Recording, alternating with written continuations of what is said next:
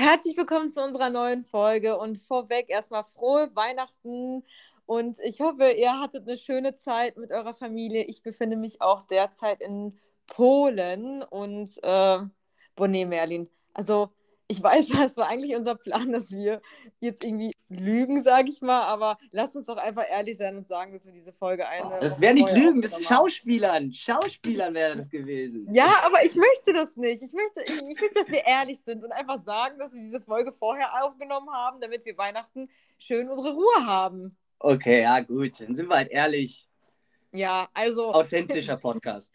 ja, genau. Stand heute, Merlin ist immer noch in Las Vegas. Ich bin ja. immer noch in Deutschland. Wenn diese Folge online kommt, äh, ist Merlin hoffentlich wieder zurück in Mexiko, wenn er die Reise auch überlebt hat. Und äh, ich bin dann in Polen mit meiner Familie und deswegen haben wir uns dafür entschlossen, den Podcast eine Woche vorher aufzunehmen.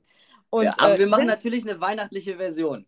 Ne? Genau, ja genau ja, deswegen trotzdem, wenn ihr das hört, frohe Weihnachten. Ich hoffe, ihr hattet eine schöne Zeit mit euren Liebsten, mit eurer Familie und könnt noch die ähm, ganzen Weihnachtstage genießen. Oder auch Feliz und Navidad, Merry Christmas, alles Mögliche, was wir alles, in Sprachen ja. raushauen Wesoły alles, auf Polnisch, alles dabei. Yo. Äh, ja gut, also die heutige Folge ist ja eine ganz andere Folge. Ich glaube, das passt auch mit Weihnachten überein. Ähm, wir wollten euch in dieser Folge einfach ein bisschen mitnehmen und euch erklären, warum wir eigentlich diese Freigeister sind, die wir heute sind und welche Erlebnisse uns eigentlich geprägt haben. Und ähm, ich, ich, ich, ich kriege ja echt oft die Frage, wie, wie, wie habe ich mich getraut, ins Ausland zu gehen oder wie traue ich mich auch mal alleine zu reisen und auch, weiß ich nicht, einfach mal wegzuziehen. Und auch Merlin, dass er da jetzt in Las Vegas einfach alleine unterwegs ist, von Casino zu Casino rennt, da alleine irgendwo sein ganzes Geld verballert oder so. Das, also, was hat uns eigentlich zu diesen Menschen gemacht? Und es gab halt schon einige Erlebnisse, die uns in unserer Charakterbildung sehr gestärkt haben oder halt auch uns ähm, ja zu dem Menschen einfach gemacht haben, der wir heute sind. Und deswegen, Merlin, ich würde gerne dir zuerst die Frage stellen und ich bin echt total gespannt, was du mir da erzählen wirst. Also, wenn du jetzt so rückblickend schaust, ich meine, du hast echt bestimmt viel erlebt, aber was waren so die zwei prägendsten Ereignisse, sowohl negativ als auch positiv?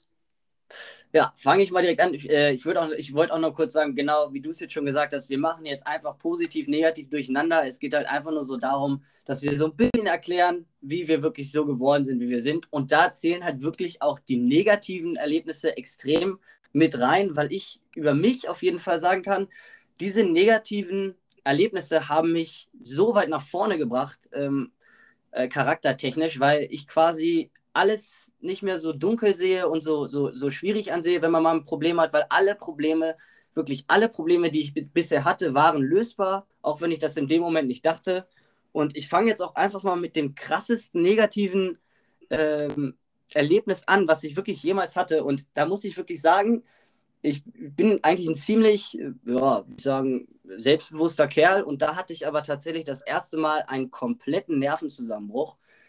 Ähm, ja, und das war in Südamerika 2015. Was heißt, wie alt war ich da? Ich glaube, so um die 21 rum.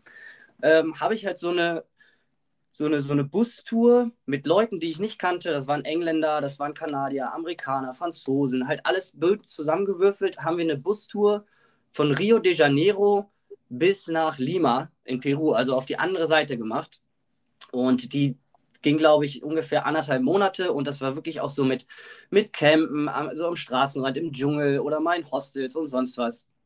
Naja, ziemlich am Ende dieser Reise war ich dann, waren wir dann auf, im Titicacasee, also auf so einer Insel und vorher das ist jetzt gar nicht wichtig für die Story, aber vorher. Oh, sorry, ähm, ich muss kurz lachen. warum heißt dieser See Titicaca?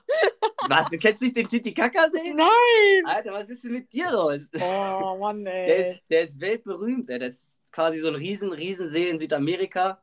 Und der ist halt auch bekannt dafür, weil die haben da so schwimmende Inseln. Also da sind Menschen, die haben Inseln aus Strohballen gebaut und die leben auf diesen Inseln, die durch den Titicacasee schwimmen und ähm, leben halt davon, dass sie angeln und äh, Enten jagen und sowas. Also richtig geil. Alter, richtig geil. Muss ich auf jeden Fall gleich mal googeln, den Titicaca. Das musst du mal googeln. Das ist wirklich, das war ein krasses Erlebnis, weil wir waren auch auf so einer schwimmenden Insel und das ist echt verrückt. Aber so, zurück zum ja. Thema. Negativ. Vorher war nämlich meine, ich hatte zwei Kreditkarten mit und eine Kreditkarte musste ich schon zumachen, weil ganz klassisch in Südamerika, ich habe in so einem shady Restaurant mir was zu essen gekauft, die haben meine, meine Daten gescammt quasi und wollten da alles mögliche runterbuchen. Äh, war aber gar kein Problem, das zahlt sowieso die Versicherung. Ich musste nur die Karte blocken, damit war die schon mal weg. So, jetzt hatte ich natürlich noch mein Handy, äh, meine andere Kreditkarte, mein Ausweis, alles Mögliche. Das hatte ich auch immer zusammen. Dann waren wir nämlich auf so einer Insel im Titicacasee, das war aber keine schwimmende, sondern ähm, eine feste. Und wir haben dann mit der Dorfjugend Fußball gespielt. So, und ich bin natürlich wirklich so ein weltoffener Mensch, habe dann einfach meine Wertsachen da an die Seite gelegt. Äh, ja, gut, nach dem Fußballspiel suche ich mein Handy mit meinen Kreditkarten und äh, mit meiner Kreditkarte und alles weg. Also, mein Handy war weg, meine Kreditkarte war weg, ich hatte quasi keinen Zugang zu Geld mehr. Ich hatte auch keine Möglichkeit, irgendwen zu kontaktieren, weil mein Handy weg war. Das heißt, ich war auf dieser Insel ähm, mitten im Nirgendwo und hatte nur noch meinen Reisepass. So. Und das war wirklich so ein Moment, wo ich, ich habe ich hab mich einfach komplett, ich habe die Fassung verloren. Ich bin durch diese ganze Insel gerannt. Ich, ich habe tatsächlich, ich habe ich hab geheult einfach. Also ich als Kerl habe geheult, weil ich nicht wusste, was ich jetzt machen soll. Ähm, aber zum Glück war ich ja mit dieser Gruppe da von den Leuten, die ich jetzt auch schon ziemlich gut kannte. Ähm, und dann haben die mir quasi geholfen und mich so ein bisschen an die Hand genommen. Äh, ich muss immer noch, wenn ich daran denke, wie, wie aufgelöst ich da war. Naja, dann haben die mich an die Hand genommen und haben gesagt, hier komm, äh, du kannst erstmal mein Handy benutzen. Dann habe ich meinen Vater kontaktiert, der hat sich informiert, was er machen kann. Äh, letztendlich, wenn du einen Reisepass hast, kannst du, kann dein, mein Vater konnte dann Geld von seiner Bank in den Western Union Account schicken und ich konnte mit meinem Reisepass zu so einer Western Union Station gehen und Bargeld abheben. So, damit hatte ich erstmal, damit hatte ich erstmal wieder Geld. So. Mhm. Ähm, dann hat der meine Kreditkarte, weil nach dieser Lima-Sache bin ich nach New York geflogen, hat der meine Kreditkarte, meine neue beantragt und zur deutschen Botschaft nach New York geschickt und ich konnte da quasi meine Kreditkarte abholen und hatte dann halt auch wieder fließendes Geld. So. Mhm. Also das war mein Erlebnis, was mich wirklich geprägt hat, weil ich da dann gelernt habe, wie wichtig es ist, dass du einfach Kontakt auch zu anderen Menschen hast und die dir dann helfen und es gibt immer eine Lösung, egal wie schlimm äh, halt die Situation einfach ist. Aber ich kenne dieses Gefühl, wenn man einfach in diesem Moment denkt, boah, dir, dir wird einfach der Boden von den Füßen gerade weggezogen, weil ich hatte ja auch letztens erzählt, ähm, als mir für kurze Zeit äh, meine Kreditkarte und mein Handy geklaut wurde, äh, ja. wo ich eigentlich mega Glück gehabt habe. Aber trotzdem wäre das halt nicht so gewesen, wäre die Geschichte nicht so geendet, dann äh, wäre das halt schon echt extrem mies gewesen. Aber was lernst du daraus, Merlin? Ja, also erstmal lerne ich daraus, im Ausland musst du wirklich leider immer auf deine Wertsachen aufpassen. Also du kannst wirklich den Menschen, du musst offen sein und den Menschen vertrauen, aber was deine Wertsachen angeht, du musst immer darauf aufpassen. Aber was ich halt wirklich eigentlich daraus mitnehme, ist halt, für jedes Problem, was du irgendwo auf der Welt was dir begegnet, gibt es eine Lösung. Ja, also klar war es in dem Moment jetzt für mich, ich wusste überhaupt nicht, dass es dafür eine Lösung gibt, aber es gibt, das kann, da kann man mir wirklich glauben, für jedes Problem an jedem Ort, es gibt eine Lösung. Mhm. Ja, ja, das stimmt auch. Auch wenn sich das in diesem Moment erstmal nicht so anfühlt. Aber es ist halt richtig cool, auch mit dem Tipp mit Western Union und alles. Also daran denkt man halt in diesem Moment einfach gar nicht. Aber ja, richtig, richtig gut, dass du das dann noch so lösen konntest. Und gut, dass du deinen Reisepass noch hattest. Also, wo war der? Ja, denn? aber also, das ist wirklich, ich glaube, das ist der nächste, das wäre der schlimmste Schritt, der mir passieren kann. Da bin ich auch froh, dass mir das noch nicht passiert ist, weil wenn du deinen Reisepass verlierst, dann hast du, glaube ich, ein Problem. Da musst du nämlich zur Botschaft rennen und irgendwie, irgendwer muss bestätigen, dass du der Typ überhaupt bist. Naja, mhm. aber davon erzähle ich euch, wenn mir das mal passiert ist. Ja. Hey, nee. Und wenn, da gibt es bestimmt auch eine Lösung für. was ist bestimmt auch schon mal passiert. Also, wenn euch das schon mal passiert ist, dann würde mich das auch interessieren. Dann könnt ihr mir gerne bei Instagram schreiben, was Oh da das würde mich auch interessieren. Als, wenn, wenn ihr die Story habt dazu. Ja, ja. Soll ich erstmal weitermachen mit meinem negativen Ereignis, so was mir so im Kopf hängen geblieben ist? Auch was Negatives raus und dann machen wir was Positives hinterher. genau. Also ich habe tatsächlich zwei Stories, die ich gerne erzählen wollen würde. Ähm, die eine Story war, ähm, und zwar war das, als ich ähm, mein Auslandssemester auf Bali gemacht habe und ähm, sind ähm, dann nach Nusa Penida, das ist eine Insel, die direkt neben Bali ist. Und ähm, diese Insel ist halt zu dem Zeitpunkt, als ich dort war, halt noch gar nicht touristisch gewesen. Also es gab da keine Straßen, keine Hotels, nur irgendwelche, ja, Bungalows, würde ich sagen, von Einheimischen, die man sich anmieten konnte. Und ähm, mega, mega schöne Insel 1 gewesen. Immer noch eine richtig schöne Insel, aber leider mittlerweile sehr überlaufen. Als ich 2019 da war, ähm, sehr, sehr touristisch geworden. Aber ja, wir waren 2017 da, waren irgendwie fast auch wie die einzigen auf dieser Insel gewesen. Das ist halt wirklich eine ganz, ganz kleine Insel. Ähm, hat mega schöne Buchten und Aussichtspunkte da. Von daher kennt man auch dieses typische Bodybild äh, am Killing King an dem Dino, äh, was so runterschaut. Ähm, könnt ihr euch auf jeden Fall mal anschauen im Internet. Äh, mega, mega schöne Insel. Jedenfalls waren wir damit äh, zu dritt gewesen. Zwei Freundinnen von mir waren dabei. Und äh, ja, wir sind halt erstmal angekommen auf der Insel und dachten uns, ja, okay, wir brauchen ja erstmal eine Roller. Und ähm, haben dann einfach irgendjemand angesprochen. Das war so crazy. Und er hat uns gesagt, ja, der kann uns seine Roller ausleihen. Ich so, okay, ähm, wir brauchen aber drei Stück. Der so, ja, ja, klar, besorg gleich welche. Ich rufe meine Kumpels an. Also hat uns einer wirklich am, am Hafen, äh, haben uns irgendwelche wildfremden Leute erstmal ihre Roller ausgeliehen und meinten so, ähm, ja, ja, dann, äh, wenn ihr dann äh, morgen oder übermorgen fertig seid, dann lasst ihn einfach hier stehen am Hafen. Und wir haben uns gar nicht diesen Weiben gefragt, so, was sollen wir jetzt eigentlich, also wie sollen wir das stehen lassen, wo sollen wir den Schlüssel lassen, keine Ahnung. War uns auch egal, ja. wir haben die Roller genommen, haben schon bezahlt im Vorfeld und äh, sind dann rumgecruised um die Insel.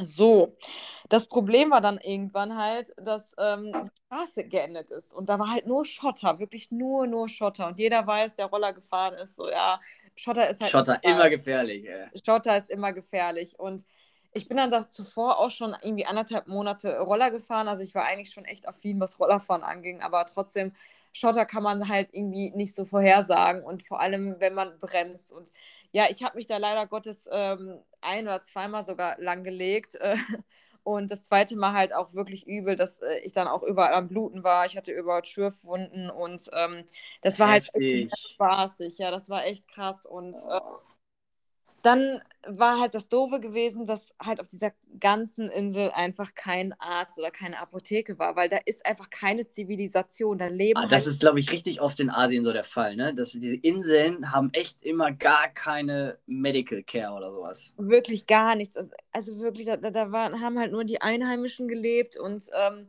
sonst hatten die da einfach nichts. Und ich total in Panik, weil klar, man kennt es halt gerade aus solchen Geschichten aus Südostasien, dass gerade äh, wenn du offene Wunden hast und durch die Luftfeuchtigkeit, durch das Dreck und alles, das ja. kann sich schon richtig krass entzünden. Und äh, eine Freundin hatte zuvor auch einen Rollerunfall gehabt und bei ihr hatte sich das nämlich so entzündet. Und ja klar, das hat halt natürlich höllisch wehgetan. Und ähm, wir sind dann da rumgefahren und äh, wurden dann irgendwann von Einheimischen angesprochen, weil die halt mein offenes Bein gesehen haben und meinen, ja, okay, dass, dass ich halt total am Bluten war. Und ähm, obwohl ich halt so verzweifelt in der Situation war, ähm, haben die Einheimischen uns dann angesprochen und meinten so, hey, kommt mal vorbei, wir, wir haben hier Desinfektionsmittel, wir haben hier irgendwie, die hatten dann Arak da.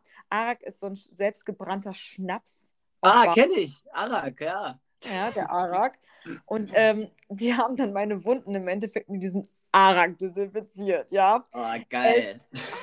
so höllisch gebrannt, wirklich. Ich, also ich dachte wirklich, ich, äh, ich hau den gleich kaputt, aber ich war auch so dankbar einfach da, dafür, dass die mich da verarztet haben und dass die mir da geholfen haben. Die haben dann auch schön meine Wunden abgeklebt, sodass ich halt weiterfahren konnte und ähm, da halt einfach kein Dreck mehr rauskam. Also das war so eine Sache, die halt echt richtig doof war. Aber das Erlebnis geht eigentlich noch weiter.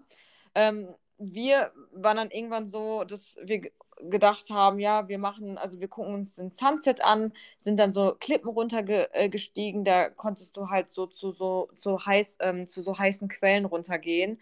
Und der Weg war auch schon recht lang. Und wir dachten, ja, wir bleiben da halt bis zum Sonnenuntergang. Ist ja ganz schön, den Sonnenuntergang da in dieser heißen Quelle zu schauen. Moment ja. mal, du bist mit deinen Entzündungen dann in so eine heiße Quelle gegangen? Ja, ja. Ja, ja das ist aber auch nicht das Schlauste, glaube ich. Ja, ja.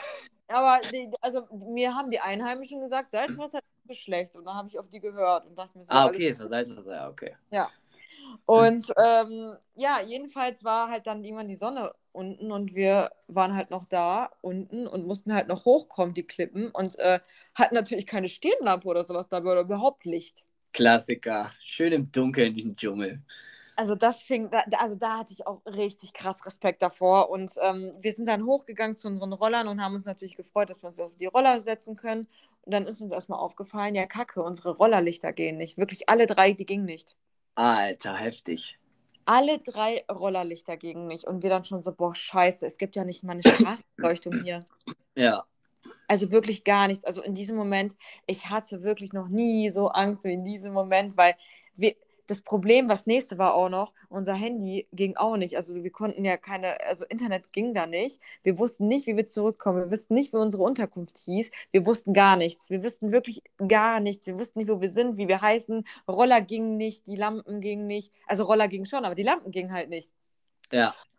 Und da wirklich wir drei Mädels und wir haben uns schon wirklich das Schlimmste so vorgestellt. Wir so, boah, scheiße, ey, die werden uns gleich ausrauben, wenn die uns sehen.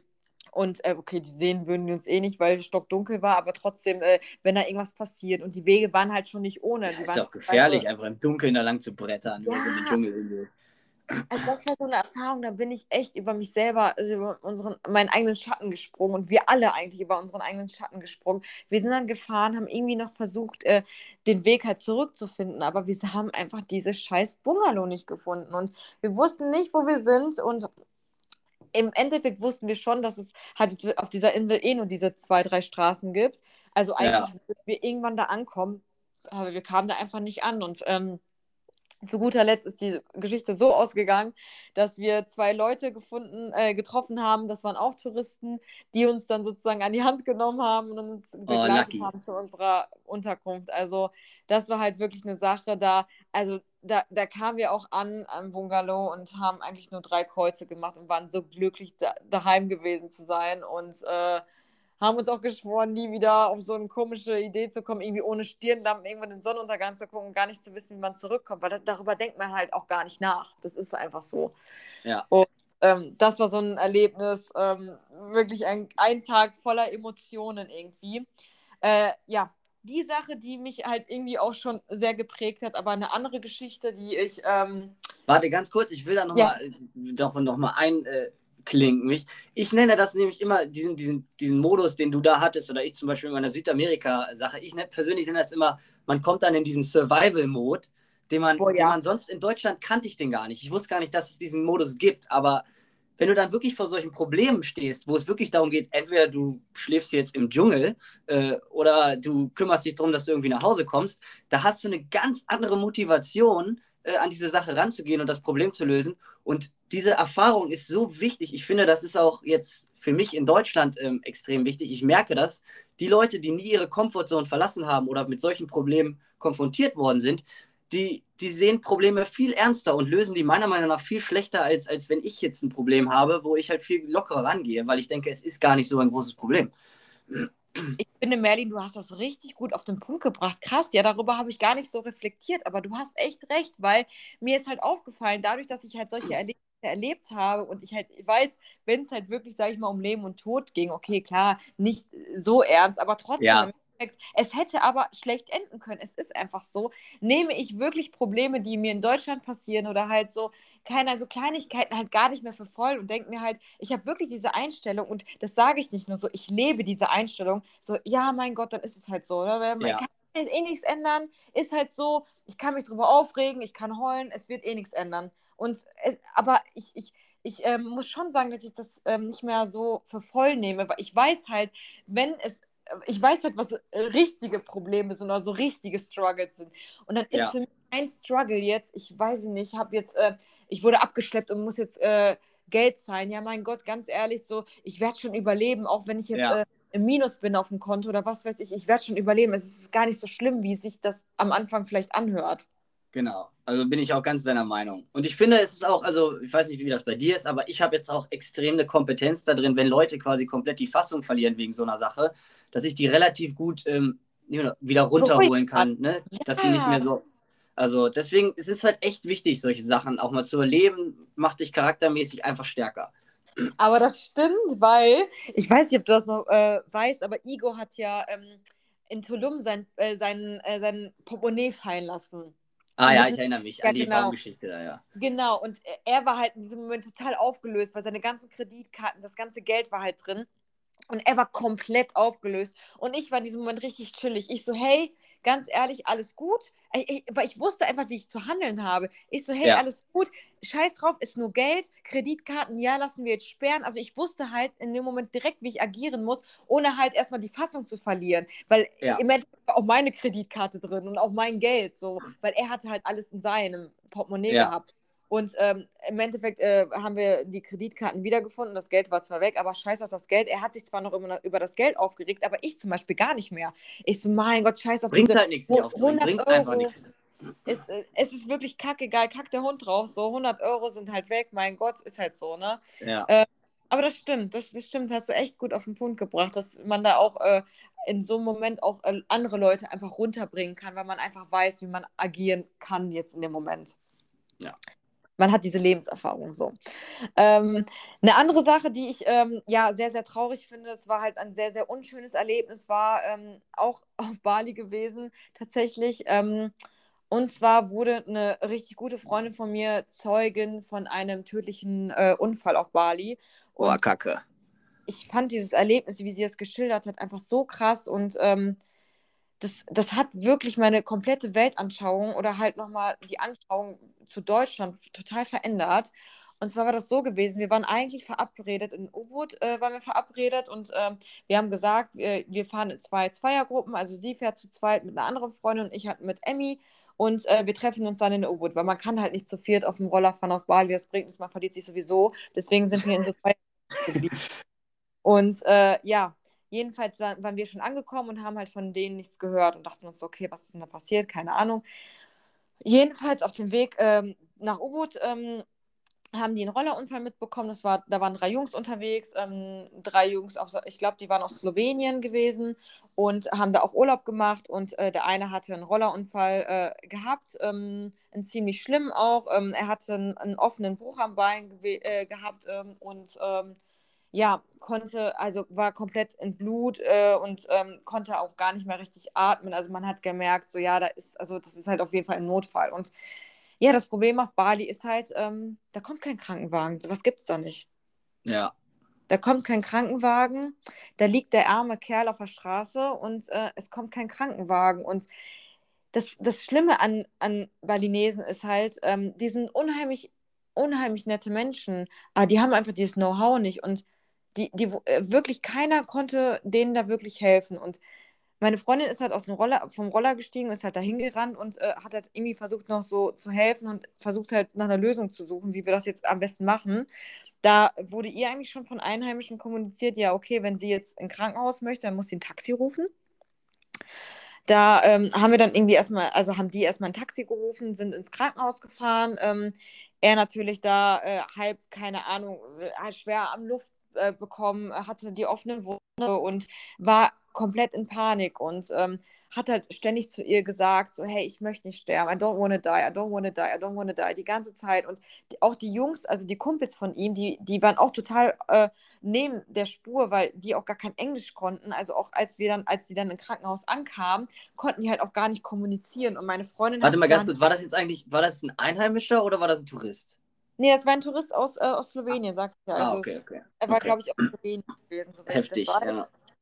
Und ähm, die kam halt im Krankenhaus an und ähm, dann daraufhin äh, haben die Ärzte halt gar nicht gewusst, was sie machen sollen. Und anstatt halt ähm, erstmal zu checken, okay, der kriegt halt schwer Luft, da ist halt irgendwas, ähm, haben die sich um seine, seinen offenen Bruch sozusagen gekümmert. Wo ja. jeder eigentlich in Deutschland erstmal checken würde, okay, ist da eine Lungenembolie oder was, was liegt ja, davor? Ja, ja. Und äh, dann ähm, hat meine Freundin halt ihre Ärztin in Deutschland angerufen, also auch total crazy.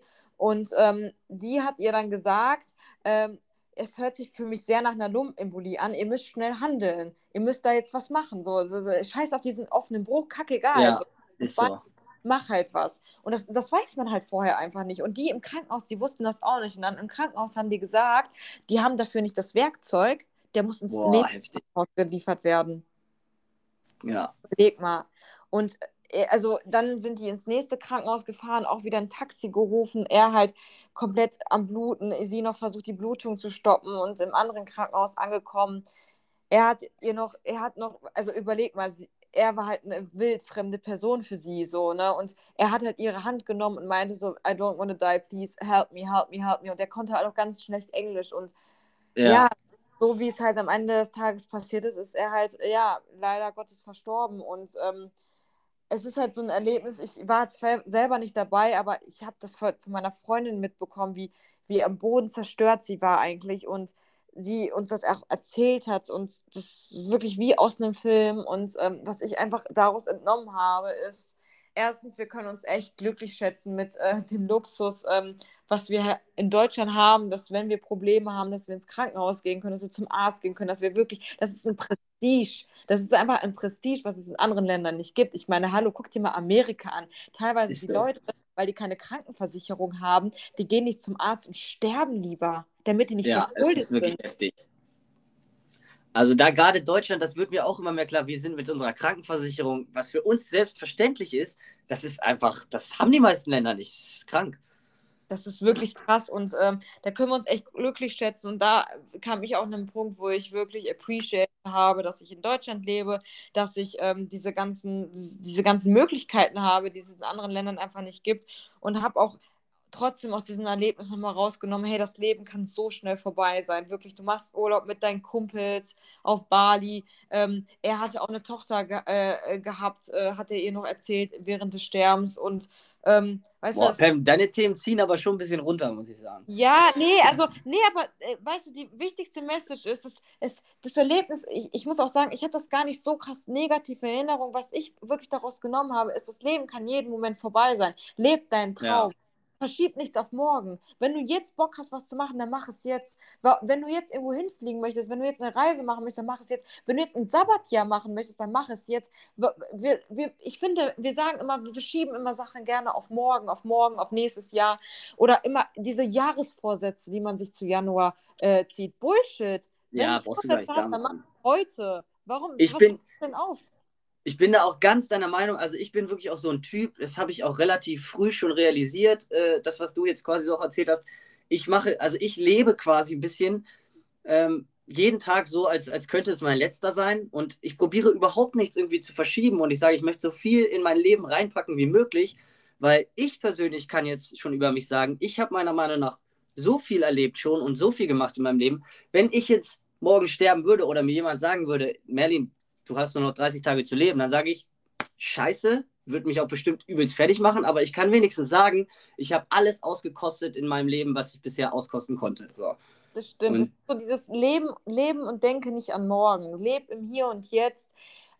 Verschiebe Sachen nicht auf morgen. Und wie du schon sagtest, ich, ich, deswegen, ich, ich bin auch gar nicht der Freund davon, irgendwie ähm, so in der Zukunft zu schweben. Es gibt ja ganz ja. viele schon jetzt absichern für die Zukunft mit Versicherung und. Äh, oh, hör mir auf mit Riester-Rente und so ein ja, Scheiß, ey, da kriegst du die Krise. Oder da, ja, darüber reden. Ich muss, ich muss arbeiten, bis ich 67 bin und meine Rente kriege. Da denke ich, Alter, was? Woran denkst du gerade?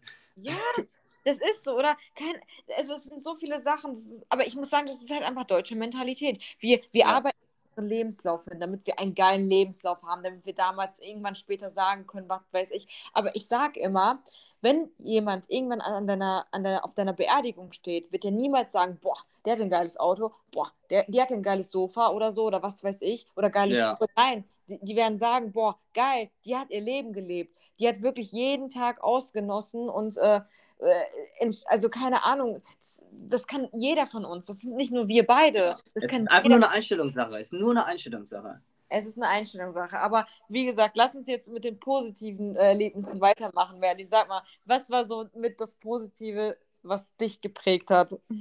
Also ich habe da tatsächlich zwei Erlebnisse, die ich wirklich jedem erzähle, ähm, quasi was ich so in der Welt erlebt habe. Und die sind halt komplett unterschiedlich positiv.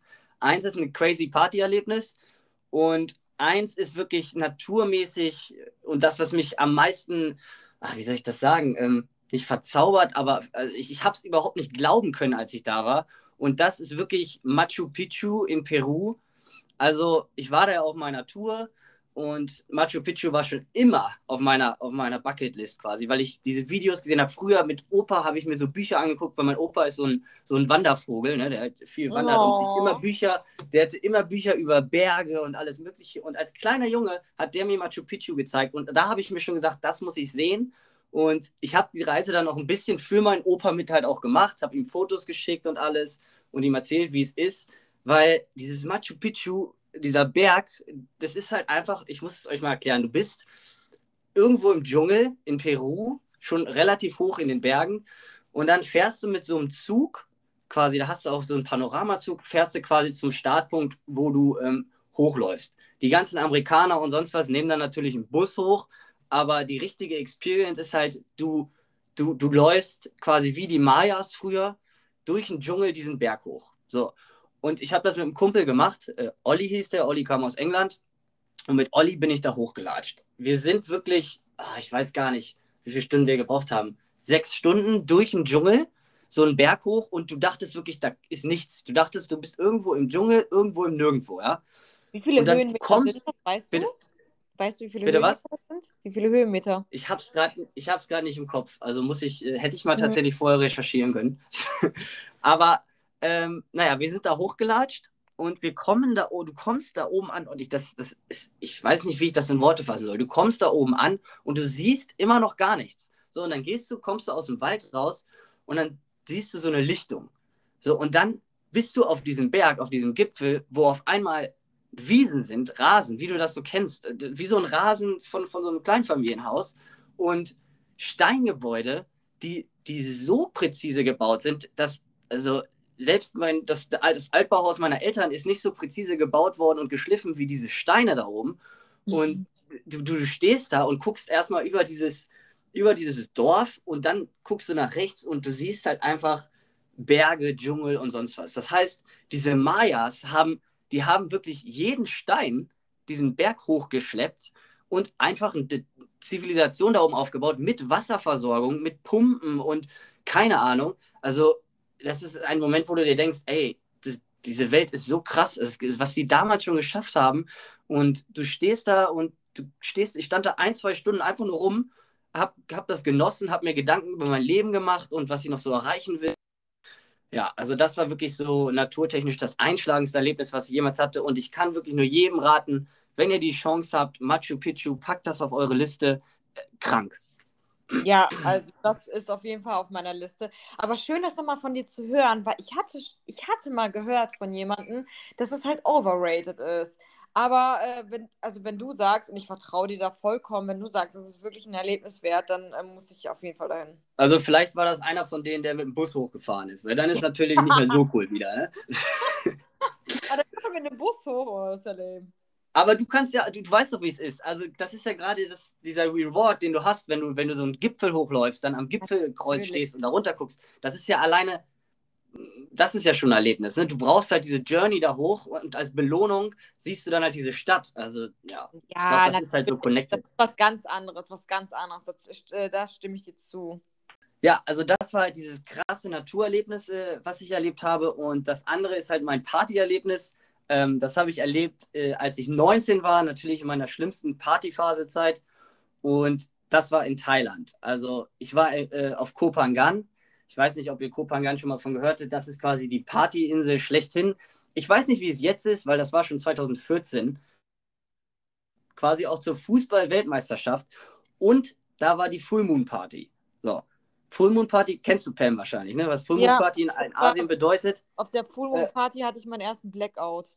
Ja, Full Moon Party bedeutet, du bist die ganze Nacht auf so einem Festival am Strand mit Feuershows, mit äh, Buckets saufen. Da konntest du dir immer so kleine Buckets kaufen, wo du dann Whisky oder äh, Wodka Bull drin hattest.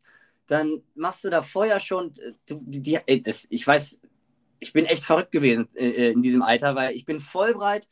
Konntest du quasi, da waren so zwei Teilnehmer, die haben dann so ein Feuer, Feuerspringseil gesprungen und du konntest da rein und rausspringen, wie du wolltest. Ich bin natürlich auch schön Feuerspringseil gesprungen. Ähm, habe mich auch erstmal direkt auf die Fresse gelegt, schön den Arm verbrannt, aber war alles gar nicht so schlimm, weil ich war ja schon voll breit. und äh, kam natürlich auch gut an bei den Mädels, die haben mich dann ein bisschen verarztet, naja. ähm, aber das ist noch gar nicht das Krasseste gewesen. Also für mich war das erstmal die krasseste Partyerfahrung überhaupt. Dieses Eimersaufen, äh, Vollmond am Strand und zu dieser Zeitpunkt, das war das erste Mal, dass ich das erlebt habe, es waren Menschen aus der ganzen Welt da. Also ich habe mit Russen gesoffen, ich habe mit Italienern, mit äh, mit Israelis. Israelis sind die krassesten Party-People überhaupt. Ich weiß. Ja, also, und witzigerweise, Israelis findest du überall. Israelis reisen genauso viel wie Deutsche, die sind ja. überall in der Welt verstreut. Naja, was da aber zusätzlich noch passiert ist zu dieser ganzen Full Moon Party mäßig, es war das Weltmeisterschaftsfinale Deutschland gegen Argentinien. Ich meine, ich interessiere mich echt nicht für Fußball, ne? Aber wenn sowas ist, und das war nachts um drei in, in Thailand quasi, haben die das an dem Strand auf so eine Leinwand projiziert. Und wirklich alle Leute haben das da geguckt und nebenbei Feuershow und Saufen und bla. Und dann ist Deutschland Weltmeister geworden. Ja, und ich natürlich als Deutscher war dann natürlich auch noch der absolute Hero da. Alle immer so, hey, Germany, Germany. Ah. So. Also diese Full Moon Party, das, sowas werde ich auch nie wieder erleben. Das war, das war ein Once in a Lifetime Experience, weil Full Moon Partys auf Kopangan sind in der Welt bekannt. Ja, und ja. dann noch mit diesem Weltmeisterschaftsfinale. Also da bin ich echt am nächsten Tag, was heißt am nächsten Tag, am übernächsten Tag aufgewacht und dachte mir, was war das für eine verrückte Nacht. Ja. Ja, ich wünschte, ich könnte das auch behaupten, weil bei mir war das nämlich nicht so gewesen. Also ich war auch auf der Full Moon Party zur Silvester gewesen. Da war auf jeden Fall Halligalli. Nur das Problem ist, ich habe so einen Blackout, ich, ich kann mich an gar nichts mehr erinnern, wirklich an gar nichts mehr. Aber Ey, das, das, passiert so vielen da. Ja, ja das, das, Witzige ist ja, das Witzige ist, ich hatte zu der Zeit, äh, zu der Zeit meine GoPro und ich habe alles auf GoPro. Hammer! Ich habe alles auf GoPro. Ich Ey, das ist ja wie Hangover, das ist ja wie Hangover, ja. dass du das dann dir angucken kannst wieder. Und das war, das ist so crazy gewesen.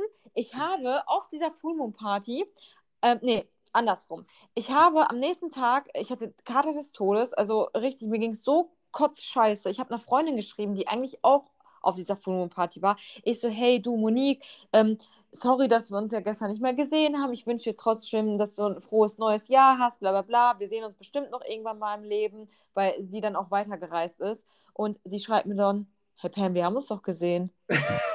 Okay. Klassiker, ich habe mir die GoPro-Videos angeguckt und alles ist auf GoPro, wie ich ihr frohes Neues sage. Ich so, oh, Monique, frohes neues Jahr! Alter. Also, ja, Full Moon Party muss auf jeden Fall mal gemacht werden. Und ist so. ich will auf jeden Fall auch nochmal dahin, damit ich das mal erlebe, ohne Blackout. Vor allen Dingen, ich war halt auch äh, in diesem Party, Partyhostel ähm, schlechthin direkt an diesem Hardrin Beach und ich war in einem Zimmer, das würde ich jetzt auch nicht mehr machen. Ich war in einem Zimmer mit 16 also Betten quasi, 16 Doppel, also diese Hochbetten. Und da waren, hey, da waren Leute aus Kanada drin, aus England, aus Amerika und wir waren halt jeden, jeden Abend haben wir uns unten in der Lobby getroffen und erstmal zusammen vorgeglüht. Das war, das ging halt, ich war da eine Woche und das war jeden Tag Party. Also, ja. wenn man mal richtig haben will, kann man das da. Ja, also Kopangan muss auf jeden Fall auf eure Bucketlist. Also Kopangan ist einmalig. Ja, ich glaube, wir haben jetzt aber auch schon wieder ganz schön lange Folge gemacht. Ne? Also hast du jetzt noch irgendwas, irgendwas, was du noch erzählen musst? Ähm, ja, äh, ich habe ja noch kein positives Erlebnis gemacht, aber sollen wir das in der nächsten Folge dann einfach machen? Ja, ich würde sagen, es reicht jetzt erstmal für unsere Weihnachtsfolge. Wir haben ja jetzt was mit was Positivem geendet mit dieser, mit dieser Full Moon Party. Das ist ja eigentlich auch ein witziges Erlebnis. Genau, genau, das ist, das stimmt. Ja, Vielleicht machen wir dann in der nächsten Folge einfach nochmal noch mal so ein bisschen Mindset, weil ich finde, das das ist, das ist ganz gut gewesen, oder? Ja, ja, würde ich auch machen. Dann würde ich direkt nächste Woche weitermachen mit ähm, einem Erlebnis, was, also wenn ich zurückdenke an alle meine Reisen, ist das mit das prägendste irgendwie gewesen. Äh, und ähm, werde aber erstmal nichts verraten, aber ähm, ja, wird auf jeden Fall auch sehr na Natur, äh, Natur, ähm, wie soll ich sagen, naturnah, keine Ahnung. Ich glaube, ich, glaub, ich werde da ein bisschen was über mein Praktikum in Sri Lanka erzählen, weil ich halt auch gerne mal so ein bisschen erzählen will, so den Einstieg, wie, wie das funktioniert, im Ausland zu arbeiten. Das war so für mich das Ding. Das Bin erste Mal, dass ich wirklich arbeiten konnte. Ja, gut, machen wir so. Dann äh, wünsche ich euch noch einen schönen zweiten Weihnachtstag und äh, wir sehen uns dann im nächsten Jahr, oder? Ja, dir, Pam, viel Spaß mit deiner Familie in Polen, wo du gerade noch nicht bist. danke, danke, Merlin. Dir auch viel Spaß ja. in Mexiko, wo du auch nicht bist. Und hoffentlich. Ja, ich glaube, nächste Folge, nächste Folge ist dann im neuen Jahr, ne? Ah, keine Ahnung, müssen Ach, wir nochmal checken. Ahnung. Ja, geil. Alles klar. Hau rein. Bis dann, ciao.